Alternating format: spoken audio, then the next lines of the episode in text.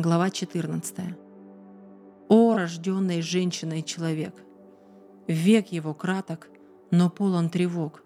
Словно цветок он распускается и вянет, промелькнет, как тень, и исчезнет. Так вот, за кем ты следишь. Со мною ты желаешь судиться? Кто извлечет из нечистого чистое?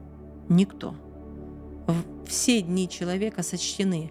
Ты отмерил ему число месяцев, предел которого он не переступит. Так отведи же от него свой взгляд. Дай ему, как поденщику, день для радости. И у дерева есть надежда. Его срубят, оно возродится, появятся новые ростки.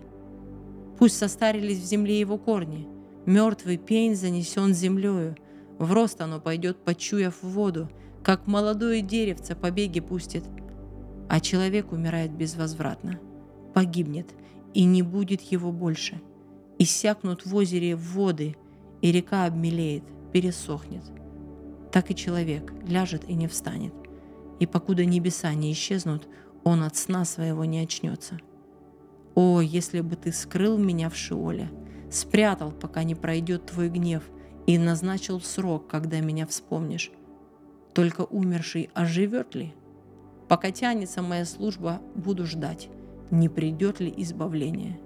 И тогда ты позовешь, и я отвечу, ибо о творении рук своих ты затаскуешь. Ныне ты считаешь мои шаги, а тогда грехи мои выслеживать перестанешь. Будет в сумме запечатан мой проступок, и на повинность мою ты наложишь повязку. Но крошится и рушится гора, и скала сдвигается с места. Воды переламывают камни, разливаются и смывают почву. Так и ты губишь надежду человека. Ты сразишь его, и он исчезнет навеки.